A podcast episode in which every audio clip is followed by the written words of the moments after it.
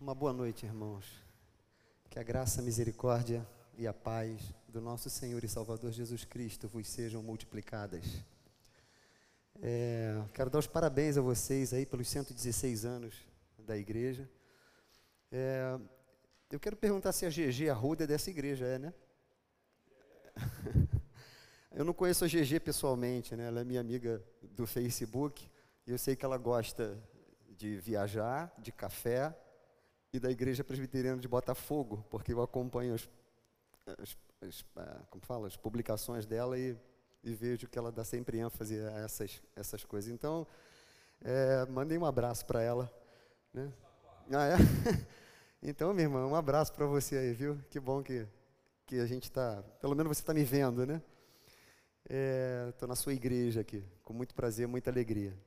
Uma outra, outro destaque que eu queria, gostaria de dar é que eu sou casado há 27 anos né, com a Cristiane, a gente se casou em 95, e o reverendo Cid foi uma das últimas barreiras assim que podiam evitar esse casamento. Não sei se o senhor lembra, mas naquela época o senhor era ministro de música lá na catedral, e a gente para casar tinha que levar lá ó, a liturgia, né, para dizer se estava aprovado ou não. Então eu digo que ele era, foi uma das últimas barreiras, porque ele podia ser aquela pessoa, né, que falasse, você tem certeza, é isso mesmo que você quer?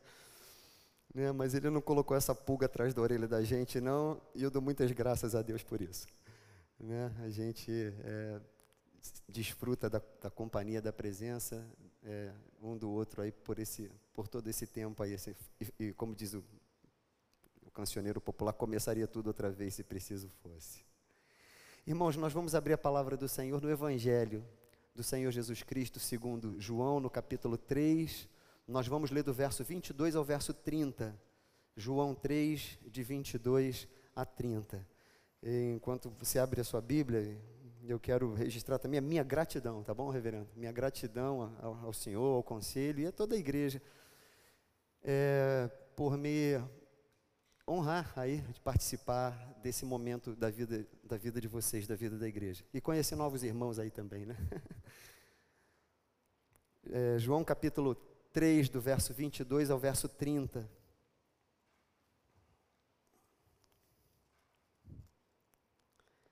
Diz assim a palavra do Senhor.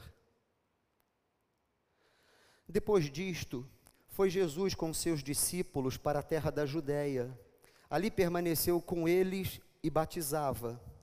Ora, João estava também batizando em Enom, perto de Salim, porque ali havia muitas águas, e para lá concorria o povo e era batizado. Pois João ainda não tinha sido encarcerado. Ora, entre os discípulos de João e um judeu suscitou-se uma contenda com respeito à purificação. E foram ter com João e lhe disseram: Mestre, aquele que estava contigo além do Jordão, do qual tens dado testemunho, está batizando e todos lhe saem ao encontro. Respondeu João: O homem não pode receber coisa alguma se do céu não lhe for dada. Vós mesmos sois testemunhas de que eh, vos disse: Eu não sou o Cristo, mas fui enviado como seu precursor. O que tem a noiva é o noivo. O amigo do noivo que está presente e o ouve, muito se regozija por causa da voz do noivo, pois esta alegria já se cumpriu em mim. Convém que ele cresça e que eu diminua. Vamos orar mais uma vez. Pai, desvenda os nossos olhos para que nós possamos contemplar as maravilhas da tua lei, a lei do Senhor que é perfeita e restaura a alma.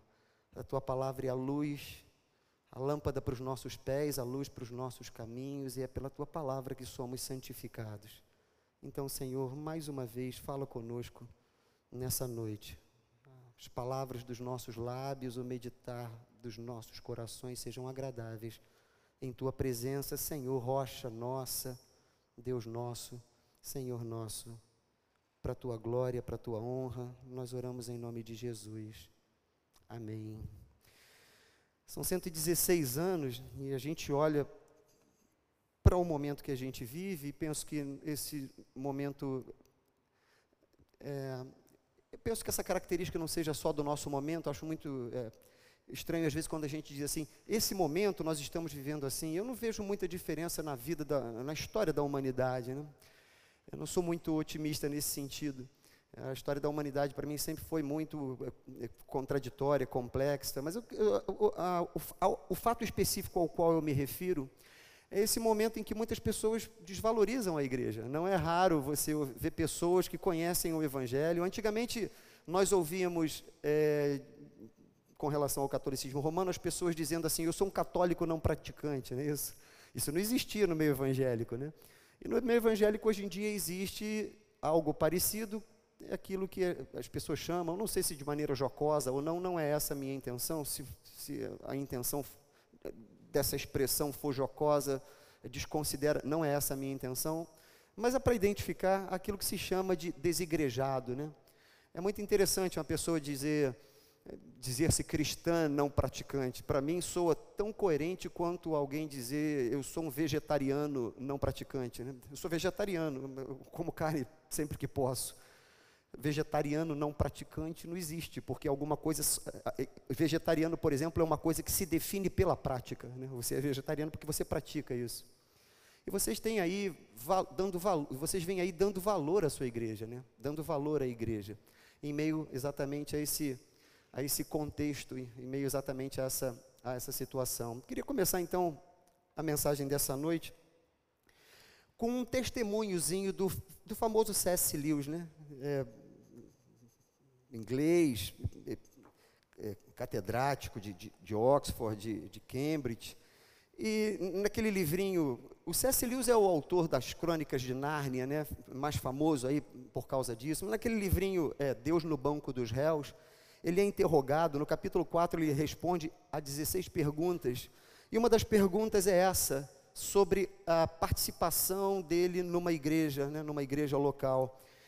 É, eu sei que não é uma teologia, é uma experiência dele, mas eu achei muito interessante. Eu sei que a gente não forma a nossa consciência em cima da experiência dos outros, né? mas em cima do que a palavra de Deus diz. Eu também sou um desses que creem que o nosso coração não é o nosso Senhor, o nosso sentimento não é o nosso norteador, né? Muito pelo contrário, muitas vezes eu e você vamos ter que dizer para os nossos corações exatamente isso, né?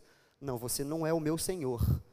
O meu Senhor é a palavra, o meu Senhor é o Senhor, revelado na Sua palavra, é a palavra de Deus que vou procurar seguir, ainda que o meu coração diga que não é isso que é para sentir, que não é isso que é para seguir.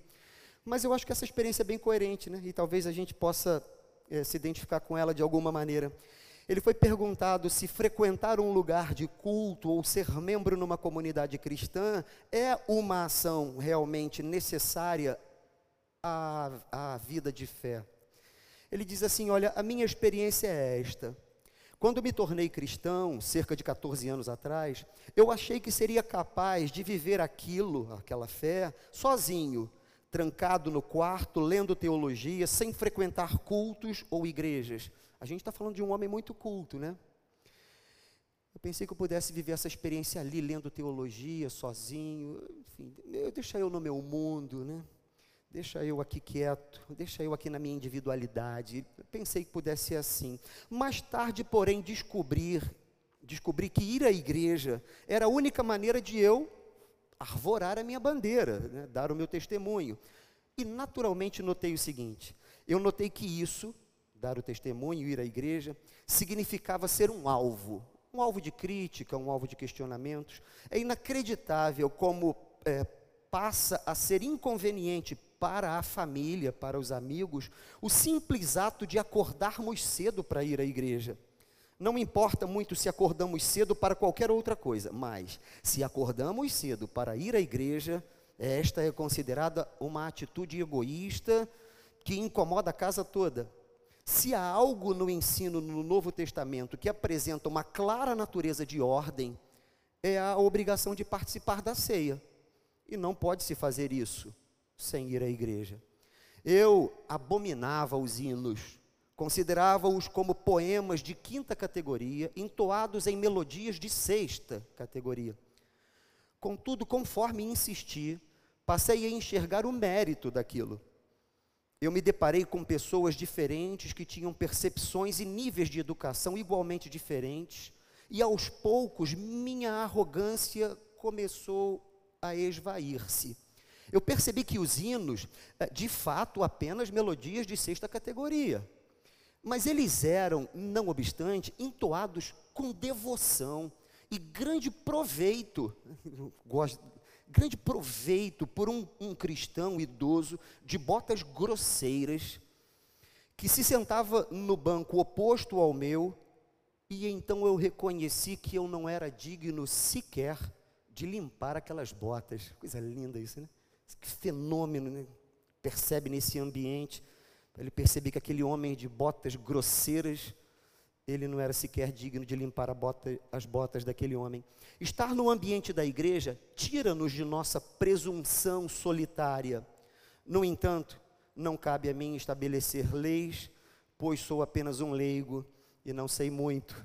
Ele nunca se disse teólogo, né? pelo contrário, C.S. Lewis, ao se definir, ele vai se, de se definir apenas como um homem imaginativo. Né? Eu sou um sujeito da imaginação.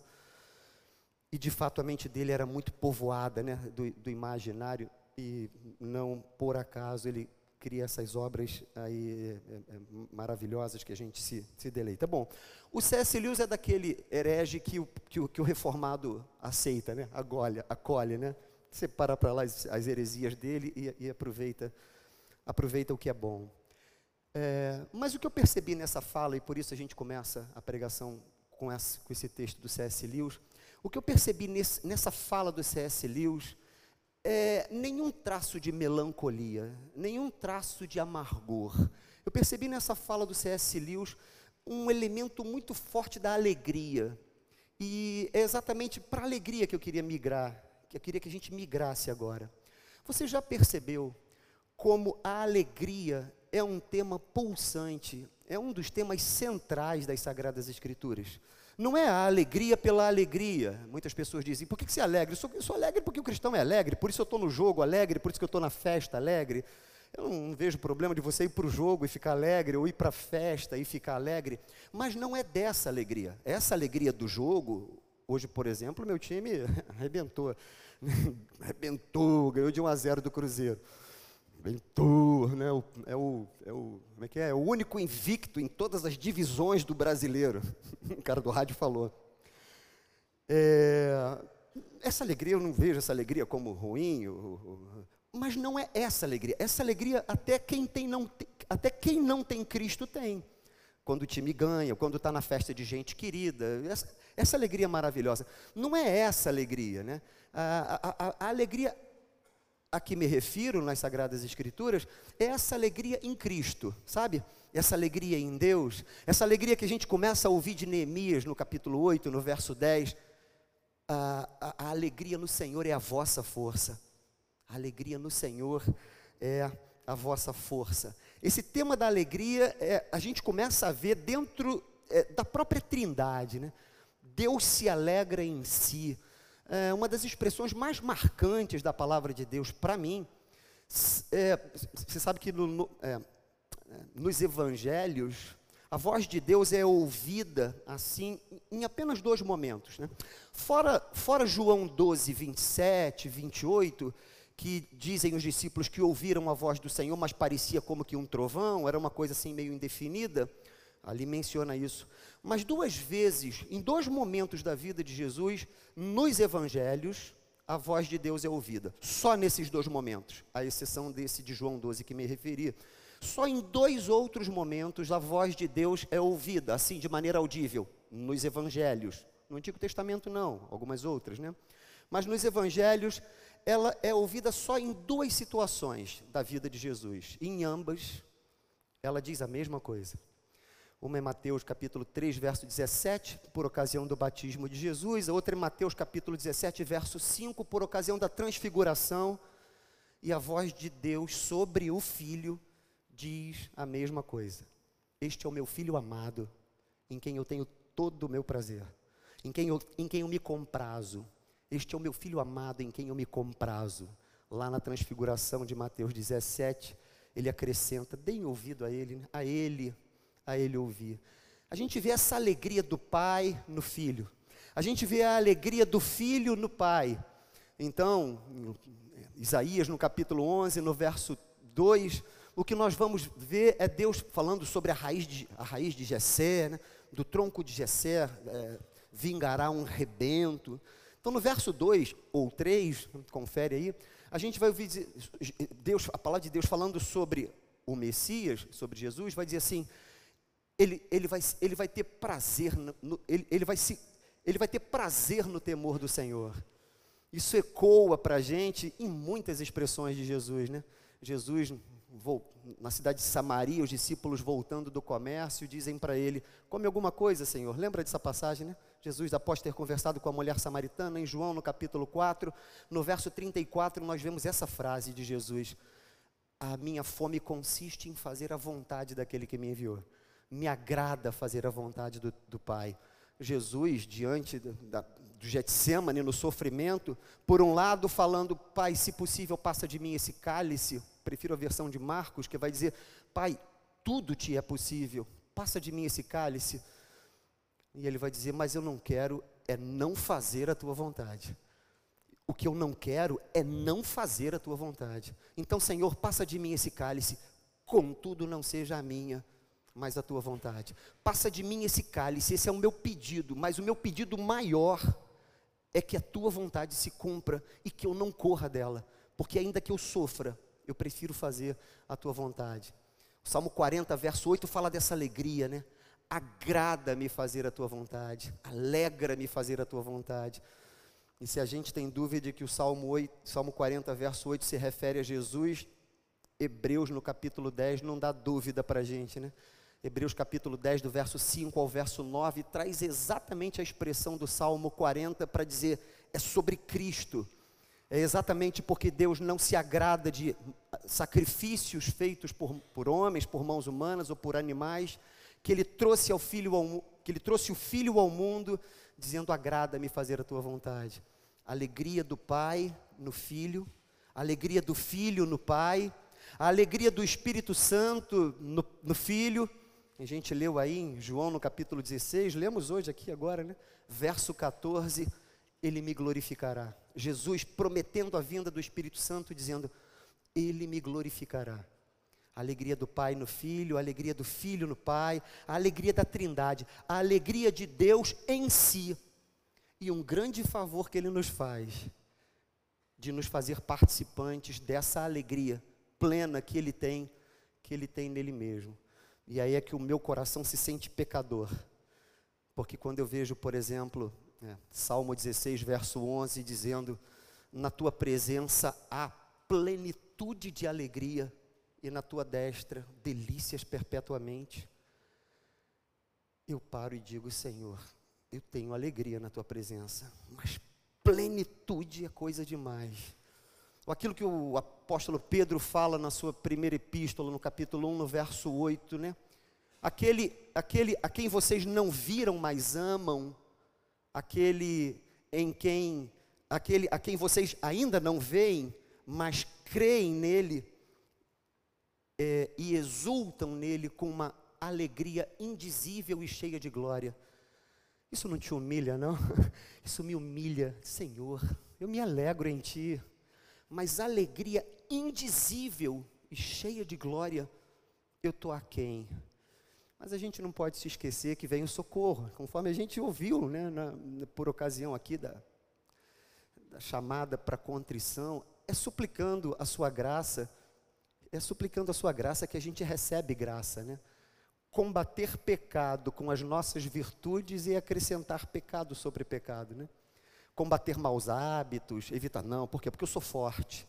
Então eu só troquei de Deus, né? O meu Deus antes era um hábito ruim e agora a minha força de vontade venceu esse hábito ruim. Se não é pela graça, continua sendo pecado, né? Então a gente fala, Senhor, me dá a graça de ter essa alegria em Ti. Me dá a graça de ter essa alegria na Tua presença. Me dá a graça de ter essa a alegria por essa percepção de que fui redimido, de que fui salvo. Este é o meu filho amado, em quem eu me comprazo. A pergunta para nós é: se o Todo-Poderoso, o perfeito, o santo, o sublime, olha para o seu filho e diz: Este é o meu filho amado, em quem eu me comprazo. A pergunta é: se Jesus é suficiente para ser a alegria do Pai, por que, que ele não seria suficiente para ser a sua alegria? Por que, que ele não seria suficiente para ser a minha alegria? Salmo 23 diz assim, né? O Senhor é meu pastor e nada me faltará. Mas você sabe que uma boa tradução para o Salmo 23 seria, verso 1, é, o Senhor é meu pastor e eu já não preciso de mais nada. Não é o Senhor é meu pastor e nada me faltará, ou seja, eu sinto falta de coisas, mas como Ele é meu pastor, nada me faltará, Ele vai me acrescentar coisas. Não é isso que está dizendo. O que está dizendo é: o Senhor é meu pastor, isso basta. Eu já não preciso de mais nada. O Senhor é meu pastor e eu já não preciso de mais nada. Acho que essa falta de, dessa percepção de alegria é o que muitas vezes faz com que o cristão precise beber da fonte do mundo, da fonte da sociedade. Quando eu falo a fonte do mundo, da sociedade, eu não estou falando da música do Roberto Carlos, nada disso. O que eu estou falando é da cultura mesmo, né?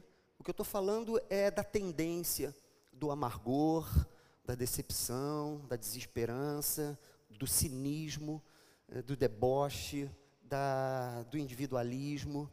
Então, não raro, muitos cristãos que não desfrutam dessa graça não veem alegria em Cristo, não veem alegria na igreja. Só dá para amar a noiva se a gente ama o noivo. Logo, se não tem amor, alegria no noivo, não tem como ter alegria na noiva. Então, não raro as pessoas são assim, elas deixam, deixam a igreja por vários motivos nobres. Olha quantas coisas nobres. Eu deixei a igreja porque lá as pessoas são egoístas. Essa atitude é o quê? Essa atitude é egoísta, não? Eu deixei a igreja porque lá as pessoas são intolerantes. Ah, essa atitude é o quê? Essa atitude. Eu deixei a igreja porque lá as pessoas são muito erradas. Enfim, essa atitude é de quê? Ou eu gosto de me defender dizendo que Jesus nunca criou uma religião. Bom, isso é verdade em algum nível, mas o que, que exatamente você está querendo dizer com isso? Porque Dizer que Jesus não estabeleceu a sua igreja é esquecer de ver uma série de. E eu não estou falando só de Mateus 16. É, tu és Pedro, sobre essa pedra edificaria. Não estou falando só disso. Eu estou falando de várias outras passagens que mostram Jesus como o cabeça da igreja, ou a pedra angular da igreja. Eu estou falando de várias outras passagens por meio das quais o Espírito Santo é, inspira homens, é, como eu, você, homens, mulheres como eu, e você que dizem eu me gasto pela igreja por amor da igreja, por amor da igreja do Senhor, por amor da igreja de Cristo. Essa daqui para mim é uma das piores. É, não, eu não, eu não vou para a igreja, não, não faço parte de nenhuma igreja, não. Mas o importante é que eu sou igreja onde eu estou. Como assim? Isso é tão sem sentido como um galho caído no chão, seco, dizer eu sou árvore. Peraí, calma. Não, eu sou igreja. Mas como assim você é igreja? Você é um pedaço de galho caído no chão. Você não é árvore. Você não é árvore. Aí, se for enxertado na, se for enxertado na árvore, você é parte da árvore. Mas enquanto galho caído no chão, é óbvio que você não é igreja. Enquanto vivendo, mas eu leio muito a Bíblia em casa. Ah, então você não leu passagens como alegrei-me quando me disseram nem vou completar, porque a ênfase, nem, eu nem quero dizer que a ênfase é vamos à casa do Senhor. Estou falando do Salmo 122, né? Alegrei-me quando outras pessoas interagiram comigo. Alegrei-me quando ouviam, opa, não estou sozinho.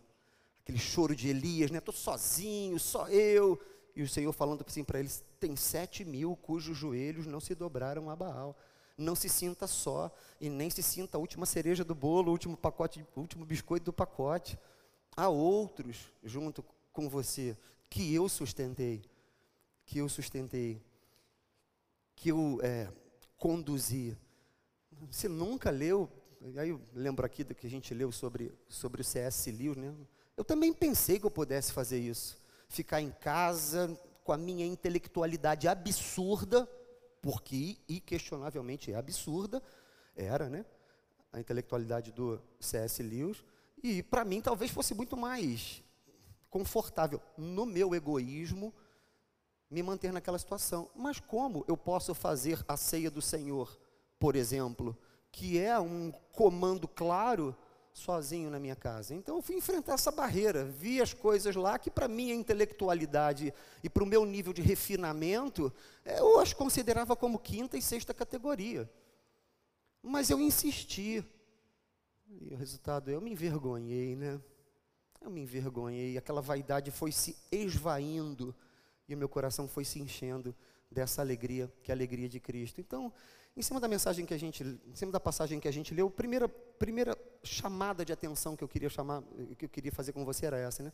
Você já percebeu como a alegria em Cristo, como a alegria em Deus é um tema recorrente?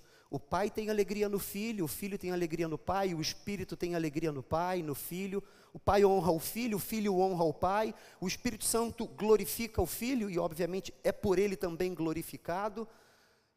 A igreja se alegra em Cristo, o povo de Deus se alegra no seu Senhor. O John Piper tem uma frase que eu também carrego comigo, gosto muito, quando ele diz assim: Deus é mais glorificado em você quando você está mais satisfeito nele. Ou seja, Deus é mais glorificado em você tanto quanto mais satisfação você tiver, você tiver em Deus, mais satisfação você tiver no Senhor. A alegria é uma arma poderosa contra o pecado. A alegria é uma arma poderosa contra o pecado. Por que, que a gente peca? Porque o pecado diz para a gente que a gente vai ter prazer, seja que pecado for. Desde a preguiça, não, não pense em coisas muito grandes, corrupção, prostituição, não estou falando disso. Eu estou falando às vezes da procrastinação, da preguiça, da vergonha, da timidez, uh, da falta de interesse, né? Na, na, palavra de Deus, por exemplo, da insensibilidade com a dor do próximo, seja o que for. Imagina aí, né? Qual é o primeiro pecado de onde tudo se decorre? O primeiro pecado é exatamente não ter prazer em Deus. Quando a gente não tem alegria em Deus, gente, nosso coração vai buscar alegria.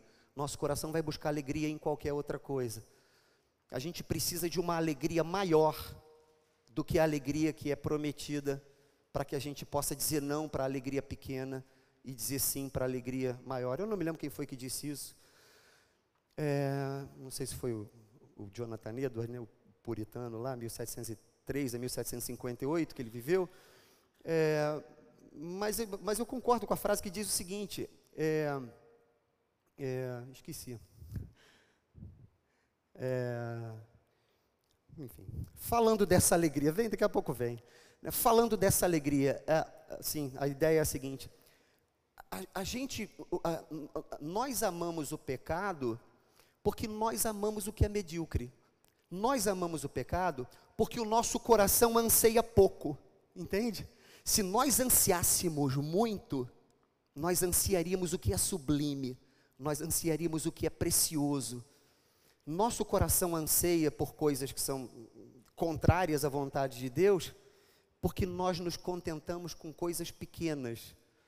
Se nós ansiássemos por coisas preciosas e grandes, nós ansiaríamos pelo Senhor, teríamos nele a nossa alegria, buscaríamos ele, buscaríamos o Senhor. Nós só podemos não nos alegrar com uma coisa se uma outra coisa traz uma alegria ainda maior. E por isso a palavra de Deus nos chama para ter essa alegria em Cristo. Talvez você esteja dizendo, eu pelo menos digo, né? Confessei aqui, quando olho para o Salmo 16, verso 11, na tua presença a plenitude de alegria, ou quando olho para o 1 é, Pedro 1, 8, Senhor, em Ti há alegria indizível. Eu oro e falo, Senhor, me dá essa alegria, né? me, me perdoa por não ter essa alegria em Ti, me perdoa porque o meu coração acaba sendo roubado por qualquer outra coisa que desonre a Ti, porque essa alegria, vê, não é legalismo, não, é, não são regras que você deve obedecer, não é moralidade, é deleite, é prazer no seu Criador é prazer em Cristo. Mas não se esquece que você pode é, recorrer a Ele, né? buscar o seu socorro. Nós não podemos nada. As pessoas às vezes pensam assim, não, algumas coisas eu posso, outras eu não posso. Por exemplo, para mim é fácil perdoar. Ah, mas para mim já não é tão fácil, lá, fazer uma, enfrentar uma outra situação. Não, tira isso da sua cabeça. Porque se para você é fácil perdoar, você está confiando na sua virtude. Nós não podemos nada, irmãos. O que Jesus vai dizer em João no capítulo 5, verso 5 é, é isso. Sem mim, vocês não podem nada. Há pessoas que pensam, não, eu não consigo correr uma maratona na fé, 42 quilômetros. Isso aí, para mim, seria uma maratona. Mas eu consigo correr 500 metros. Não, você não consegue dar um passo adiante de você se não for pela graça de Deus. E nem se permita, se você achar que está dando um passo pela sua própria capacidade, volta e fala: Senhor, me leva, me leva pela tua graça. É Agostinho que vai dizer isso, né? Senhor, concede-nos o que nos ordenas, e aí ordena o que quiseres. Essa oração é que eu faço muito, encontro eco, na verdade, o eco do Agostinho, né? É, é, essa palavra, né? essa frase, essa oração do Agostinho, é, é, Senhor, concede-nos o que nos ordenas, e aí ordena o que quiseres. Ou seja, se o Senhor fizer, a sua ordem é, vai, ser, vai ser possível, senão não é possível. Né? Eu me lembro muito de Salmo 51, verso 10, né? Cria em mim, ó Deus, um coração puro. Cria em mim um coração puro, renova em mim um espírito inabalável. Oh, Lamentações 5, 21, né? expressão muito parecida. Converte-nos a ti, Senhor. Converte-nos a ti, e aí seremos, seremos convertidos. A primeira coisa que eu queria chamar a sua atenção, me detive um pouco mais, mas foi para falar dessa alegria. Você já percebeu como a alegria em Cristo, como a alegria em Deus é um tema recorrente nas Sagradas Escrituras, né? Ou seja, portanto, não é só um assentamento, um assentamento da doutrina, um assentamento intelectual, né? Mas é aquilo que desce profundidade, aquilo que, aí sim, essa palavra é do Edward, né? Aquilo que gera afeição em nós, né? Aquilo que ele mal define, acaba definindo mal, né, no que é afeição. Afeição é mais do que um sentimento, né? Afeição é uma força da vontade, é, um sentimento misturado com a inclinação da vontade, né? Gera afeição, gera afeição no meu coração. Nada a ver com legalismo, nada a ver com moralidade. Impulso da alma, anseio do ser, desejo de glorificar, de honrar a Deus. Uma outra coisa que eu gostaria que você observasse comigo é como é recorrente também nas Sagradas Escrituras a união entre Deus e o seu povo, no Antigo Testamento é assim e no Novo também, a união entre Deus e o seu povo ser representada, figurada, apresentada como metáfora de um casamento, ou o casamento é a metáfora disso. Já observaram isso? Isaías vai ter expressões dessa natureza, do casamento dele com seu povo. Oséias, quem não lembra de Oséias, né? O profeta que casa com a prostituta para representar exatamente Deus com o seu povo, Deus casando com o seu povo, essa prostituta, essa gente corrupta que somos nós, mas alvo do amor, é isso. Você pode ser magoado, pois é, porque é, é com essa, é dessa maneira que você lida. É, essa, essa é a pessoa. Mas ninguém foi mais magoado do que Jesus. Nós acordamos todos os dias para insultar Jesus com os nossos pecados, nós e a igreja toda e todas as pessoas. E ele não desistiu da igreja. Jesus é muito mais insultado do que eu. Por que eu desistiria da igreja se o meu Senhor não desistiu? Por que, que a gente desistiria da igreja se aquele que, se aquele que confessamos, aquele em quem cremos, não desistiu da igreja? Eu gosto do capítulo 14, do verso 4 aí de Oséias. É, o verso 4 vai dizer assim: Eu vou curar a infidelidade da minha esposa. Eu vou curar a infidelidade de vocês. É Oséias quem profetizando diz isso, né? Jesus menciona ampassant essa ideia do casamento, quando, por exemplo, em Marcos, no capítulo 2, e nos evangelhos correspondentes, essa passagem que eu, que eu vou me refiro agora, ela está em todos os três evangelhos, né, os sinóticos, é, quando ele diz, quando ele é questionado sobre por que os seus discípulos não jejuam, lembra? Ele diz assim: por acaso podem jejuar aqueles que desfrutam da presença do noivo? Um dia o noivo vai ser retirado e aí eles vão jejuar. Tá bom, não dá para desenvolver uma teologia do casamento com esse verso de Jesus, né? mas dá para dizer que ele, que, ele, que ele rabiscou esse tema, né? Agora dá para a gente pegar uma teologia do casamento lá com a segunda epístola aos Coríntios, no capítulo 11, no verso 2, quando a gente vê o apóstolo Paulo dizendo assim: Eu zelo por vocês com zelo de Deus. para apresentar vocês como virgem pura a um só esposo que é Cristo. Aqui nessa palavra, então, desse irmão, tem uma porção de coisa junto aí, né?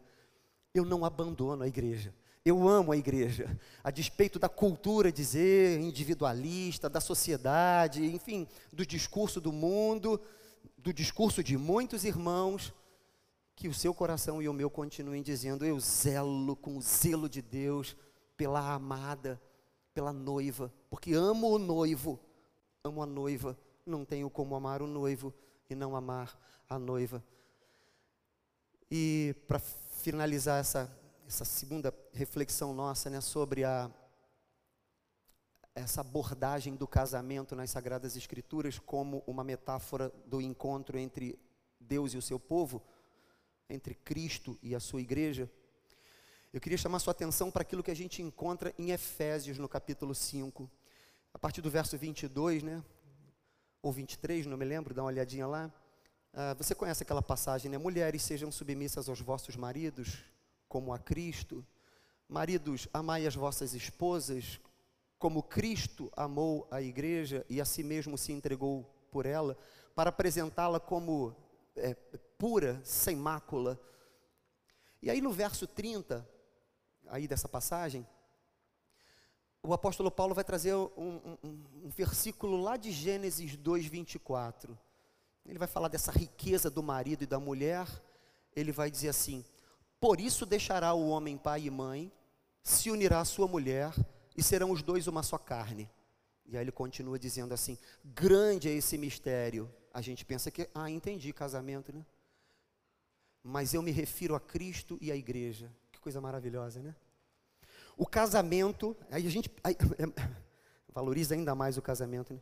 O casamento foi criado para representar a união entre Cristo e a igreja. Percebe? Ele está falando sobre união, na verdade, ele está falando sobre submissões mútuas, né? O verso 21 vai falar sobre cristãos, sujeitai-vos uns aos outros. E aí, as passagens, os versículos seguintes, indo até o capítulo 6, vai falar da sujeição de marido a mulher, de pais a filhos e de, e de senhores, ah, de patrões a empregados, né? ou seja, dessas relações. Irmãos, sujeitai-vos uns aos outros. Mas ele dá essa ênfase no casamento, ao ponto então do verso 30 dizer: Por isso deixará o homem pai e mãe. Ou seja, por isso é que está escrito em Gênesis assim. É por isso, é por isso. Deus não criou o casamento por acaso, depois fez um plano de salvação e depois ficou pensando: é, que metáfora boa eu posso usar disso que eu criei? Ah, o casamento. Não, não foi isso. O que o apóstolo Paulo está dizendo é: ele criou o casamento para representar a união entre Cristo e a igreja. Por isso deixará o homem pai e mãe, se unirá à sua esposa, e serão os dois uma só carne. Grande é esse mistério. O que é do casamento? Não. Não só da metáfora, mas de Cristo e da sua igreja. Casamento, alegria, casamento. Se a gente fosse para Apocalipse, por exemplo, a gente veria no capítulo 19 a boda do cordeiro, a festa da boda do cordeiro, né? lá uma salmodia, onde no verso 7 está dizendo isso: exultai, alegrem-se, e aí a gente junta alegria e casamento. Se alegrem, porque é chegada a boda do cordeiro. Se a gente olhar para o Apocalipse capítulo 21, no verso 2, a gente vai ver isso, né? A nova Jerusalém desce do céu como noiva adornada, como noiva ataviada para o seu esposo.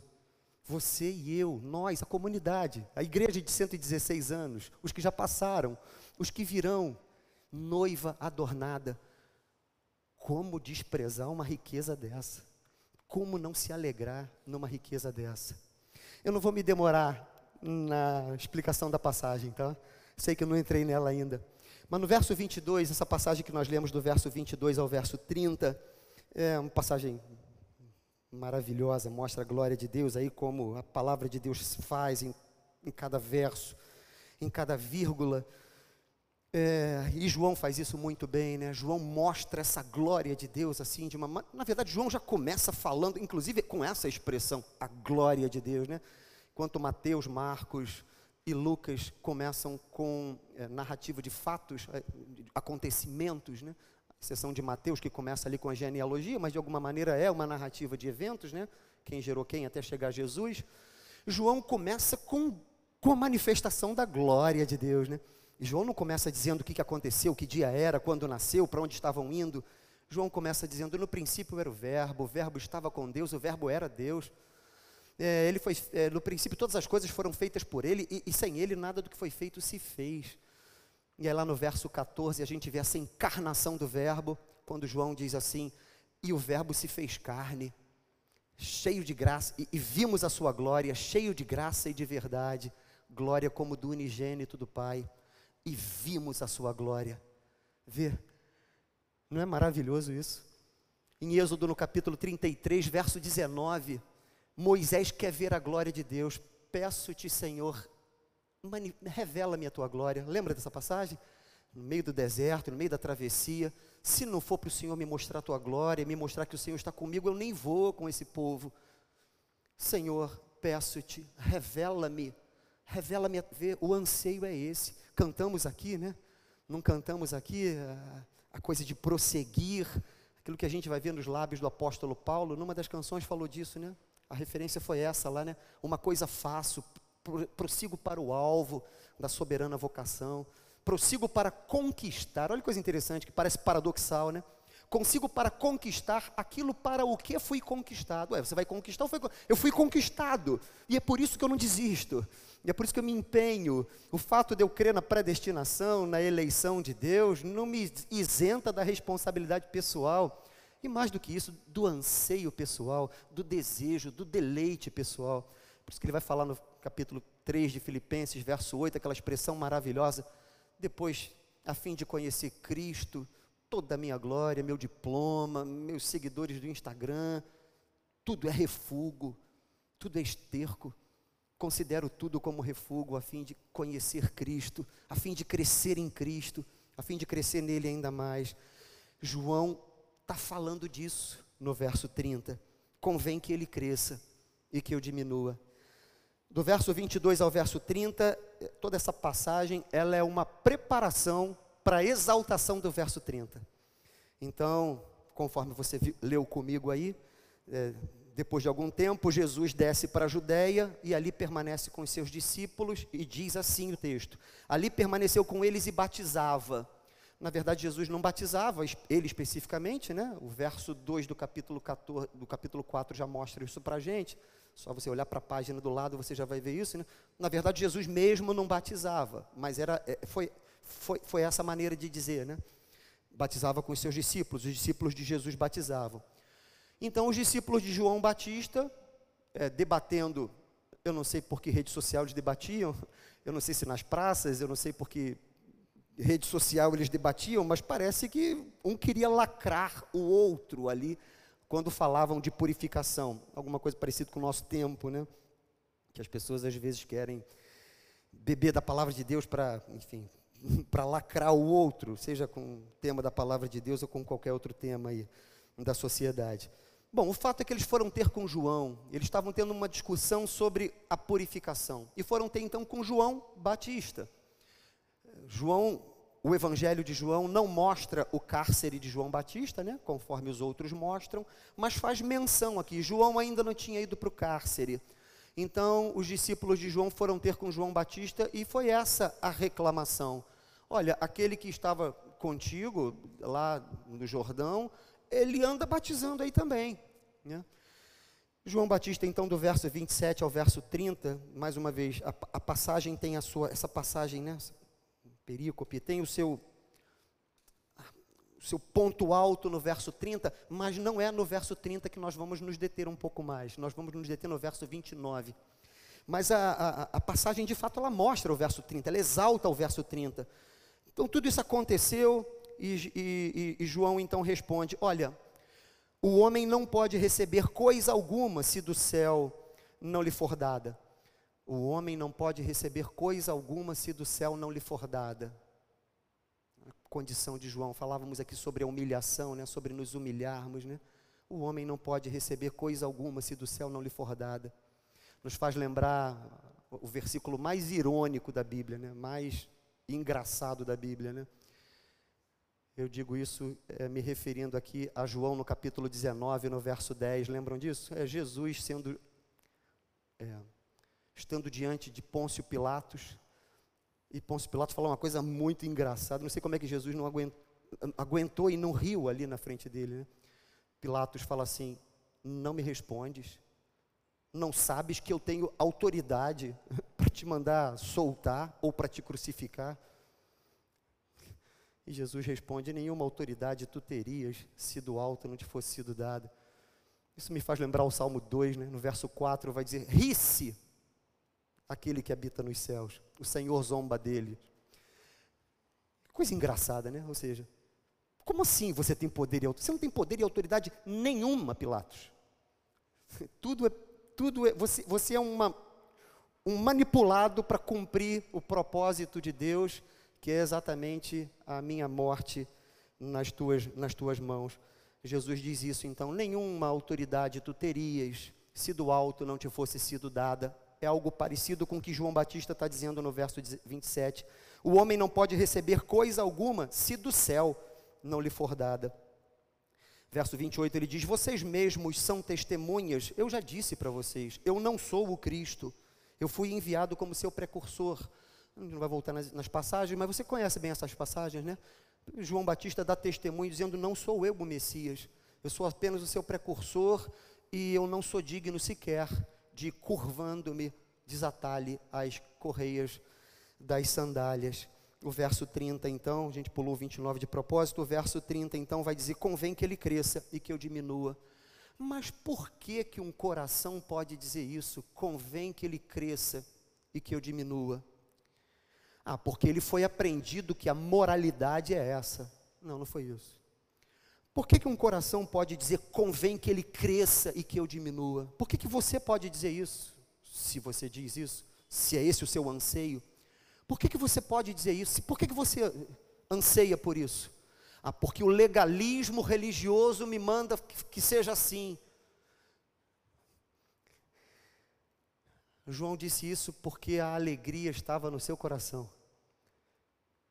Porque a afeição estava no seu coração. Porque esse era o anseio da sua alma. Porque esse era, essa era a sua fome. Essa era a sua sede. Não diz o cancioneiro popular? Você tem fome de quê? Você tem sede de quê?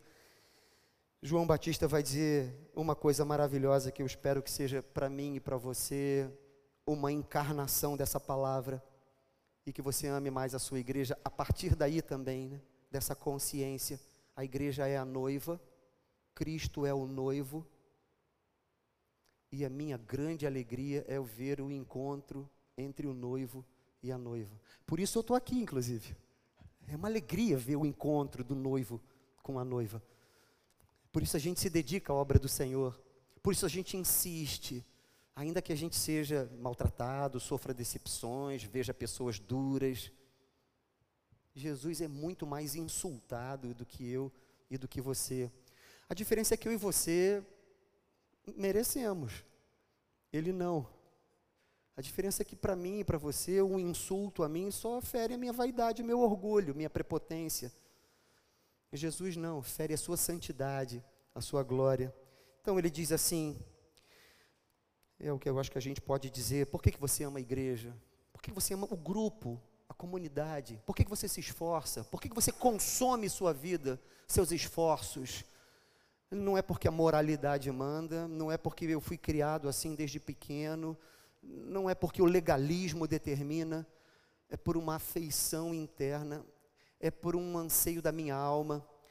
Isso está assim nas palavras de João Batista. O que tem a noiva é o noivo, Olha que coisa maravilhosa. O amigo do noivo que está presente e o ouve, muito se, muito se regozija, muito se alegra, muito se compraz por causa da voz do noivo. E aqui está a bomba atômica para a gente. Pois essa alegria já se cumpriu em mim.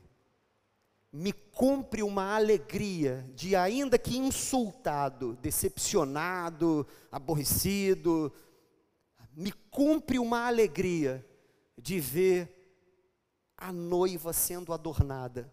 Me cumpre uma alegria de ver a noiva sendo apresentada sem ruga, sem, ruga, sem mácula. Trazendo novamente, é, 2 Coríntios 11, 2, né?